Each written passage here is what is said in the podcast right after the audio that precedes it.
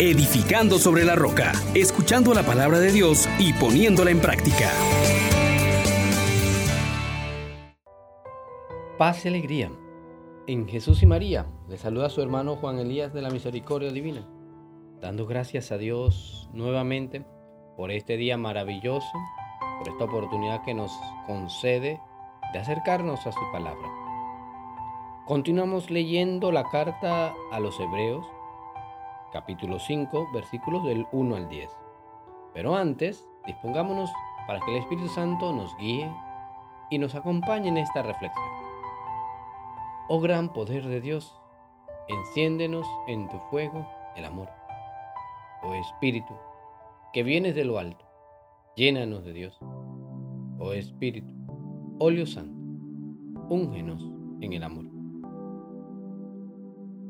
Hermanos, todo sumo sacerdote, escogido entre los hombres, está puesto para representar a los hombres en el culto a Dios, para ofrecer dones y sacrificios por los pecados.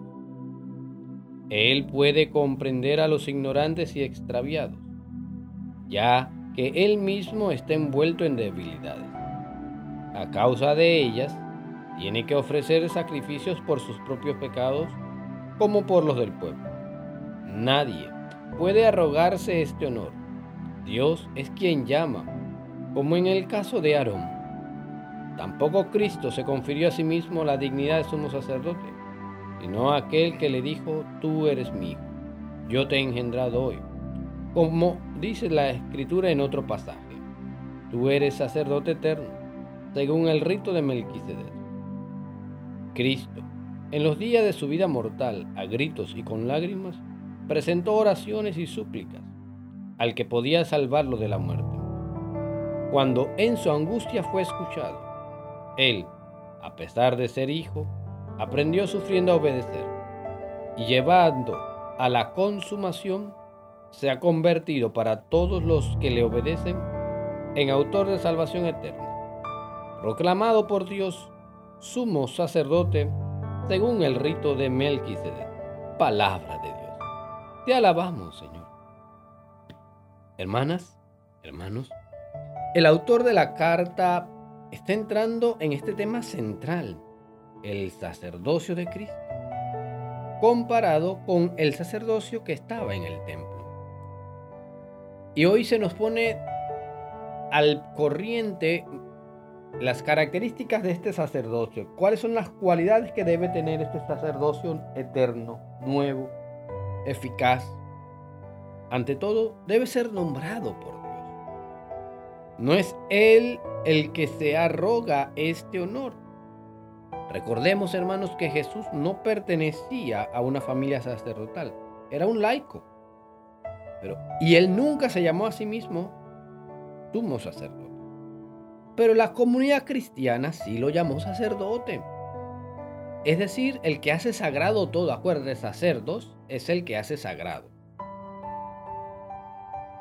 Nadie más que él había escuchado, se le había dicho, tú eres mi hijo, tú eres sacerdote eterno. Estos dos términos, tú eres mi hijo, tú eres sacerdote eterno, los proclama Dios sobre Jesús.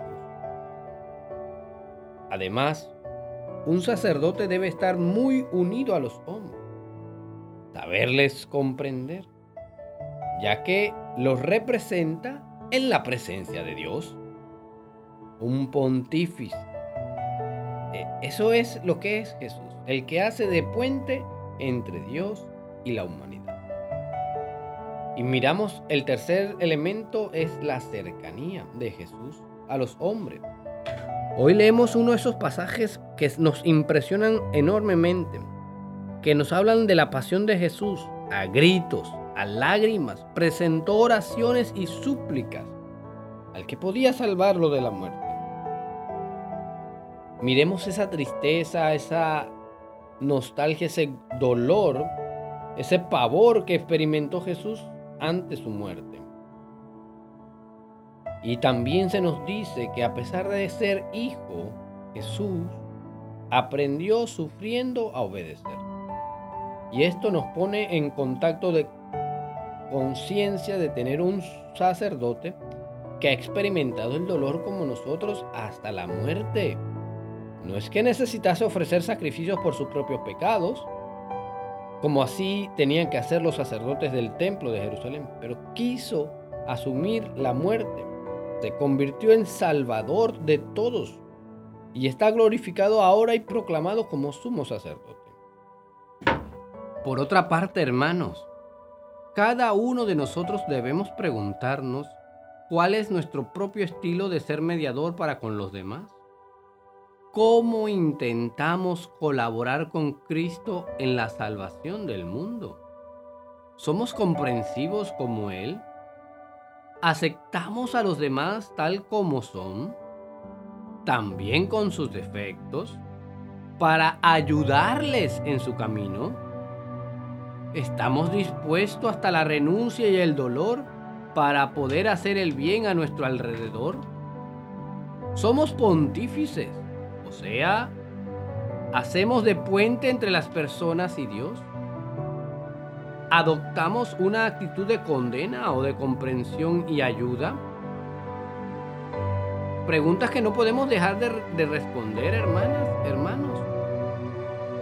Por eso también pidámosle al Señor que tenga misericordia de nosotros.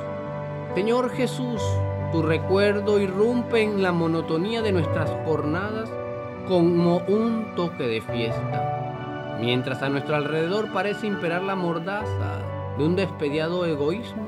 Tú sabes decir aún la palabra que abre los corazones a la alegría y a la esperanza. Tú eres la novedad absoluta, el vino nuevo y espumoso que rompe los odres endurecidos de nuestras presuntas certezas.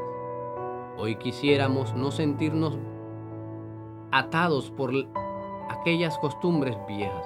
Envía tu Espíritu, Señor, y permítenos ser motivo también de salvación para otros. Bendito seas por siempre. Amén, amén, amén. Bendiciones para todos. Les exhortamos, hermanos, por la misericordia de Dios, que pongan por obra la palabra y no se contenten solo con oírla.